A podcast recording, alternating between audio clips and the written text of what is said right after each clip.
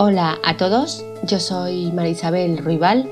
Bienvenidas y bienvenidos a mi podcast, un lugar en donde se habla y se trata sobre el mundo de la información, sobre bibliotecas, documentación, archivos y de todo aquello relacionado y afín con ello, de lo de antes, de lo de ahora y del futuro. Todo esto y más aquí, en las TICs de Marisabel Ruibal. Sin más dilación, comenzamos.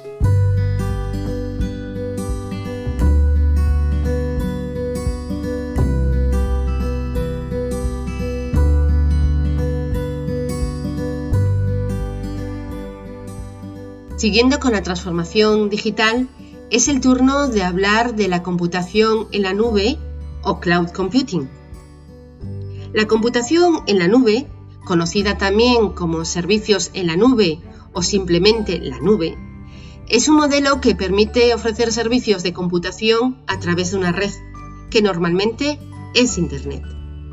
Como he dicho en el podcast anterior, la nueva normalidad nos ha traído una nueva realidad y con ella nuevos enfoques y nuevos escenarios.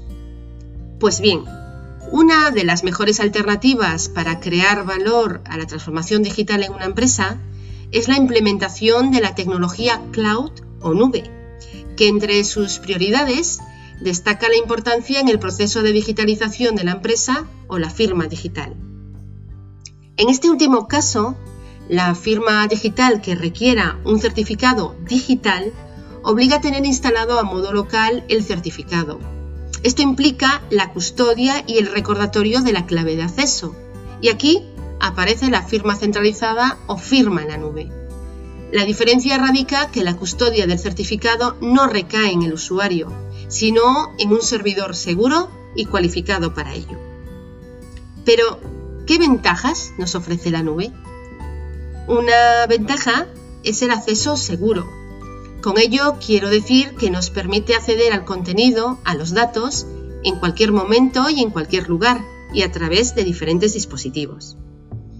Una segunda ventaja que nos presenta son las implementaciones o las acciones en la nube, que nos ofrece un ahorro de costes, proporcionando procesos rápidos con su consiguiente reducción de tiempo. Y una tercera ventaja es que el uso de cloud computing permite a la empresa la posibilidad de fidelizar a los clientes con contenido personalizado, obteniendo más información de valor de sus clientes y descubrir tendencias a través del análisis avanzado de los datos. Referente a los tipos de nubes informáticas que nos podemos encontrar y elegir, decir que existen diferentes modalidades para tener a salvo los datos en la nube. Cada empresa, en función de sus necesidades y de su tamaño, puede elegir la mejor que le convenga. Así pues, podemos observar que hay cuatro tipos de nube. Pública, privada, híbrida y multicloud. La pública, ofrecida por empresas externas como Google o Amazon, que se encargan de su gestión y mantenimiento. Con este tipo de nube debemos tener en cuenta que la información está alojada en servidores de terceros, de los que no somos propietarios. El mantenimiento y actualización corren a cargo de la empresa que contratamos y que no requiere de una inversión inicial de infraestructura. La privada implica una inversión en infraestructura, ya que seríamos propietarios de la misma. Aquí, la seguridad, mantenimiento y actualización corren a cargo de la empresa. Al ser propia, se traduce a una seguridad de más grado, adaptada a las necesidades de la empresa. La híbrida, como el término indica, es una combinación de las dos anteriores, donde una parte de los servicios y la información se ofrece pública y otra parte de modo privada. La multicloud, este término se refiere a un enfoque de nube compuesto por más de un servicio de nube, que proporcionan por lo menos dos proveedores de nube privada o pública. ¿Qué diferencia hay con la híbrida? Pues por un lado, el término multicloud se refiere a la presencia de al menos dos implementaciones de nube del mismo tipo que provienen de distintos proveedores. Por otro lado, en cambio, el término de nube híbrida se refiere a la presencia de varios tipos de implementaciones con cierta integración u organización entre ellas. En la entrada publicada en mi blog, que corresponde a este tema, hay una infografía que realizó Libertad Digital sobre los cinco mitos a superar en cuanto al uso de la nube, que son los siguientes. 1. La nube es cara. 2. En la nube pierdo el control de mis datos. 3. No hay regulación en la nube. Estoy desprotegido. 4. Yo ya estoy en la nube. Ya puedo relajarme. Y 5. La nube hace que mi información sea pública. Son cinco mitos a superar en la transformación digital. Hay que perder el miedo y familiarizarse con el entorno cloud o nube. Elegir la que más nos convenga y que este servicio es sinónimo de seguridad, protección, control y rapidez. Otro apartado a tratar es que qué tipo de servicio dentro del cloud computing podemos encontrarnos. Según el servicio ofrecido, podemos tener software como servicio. Aquí el cliente solamente puede hacer uso de un software que se encuentra alojado en la nube. Por tanto, todo lo relacionado con el mantenimiento, desarrollo, soporte y operaciones es responsabilidad de la empresa que ofrece el servicio. Otro tipo es el de plataforma como servicio. El proveedor proporciona la plataforma para el desarrollo de aplicaciones, así como su mantenimiento y gestión. Y por último, la infraestructura como servicio. El cliente adquiere del proveedor externo todos los recursos, como son servidores, espacio de almacenamiento en un centro de datos o el equipamiento para redes, y normalmente se lleva a cabo mediante una plataforma de virtualización.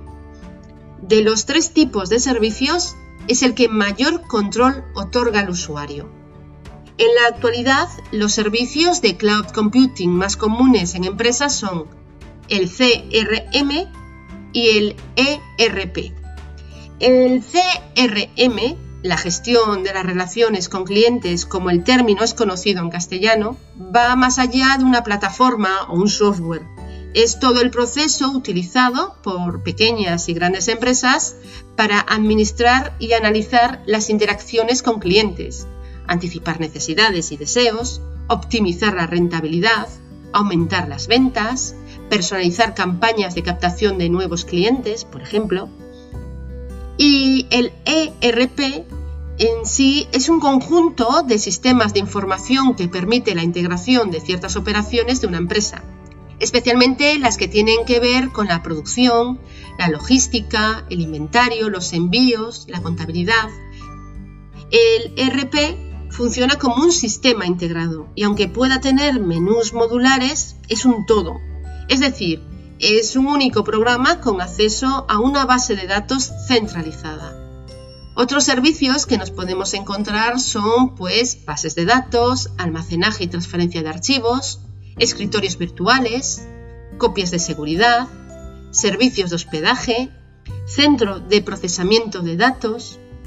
Como conclusión, expongo que la integración de cloud computing es elemento clave para que las empresas avancen y vayan haciéndose presencia en diversas plataformas digitales.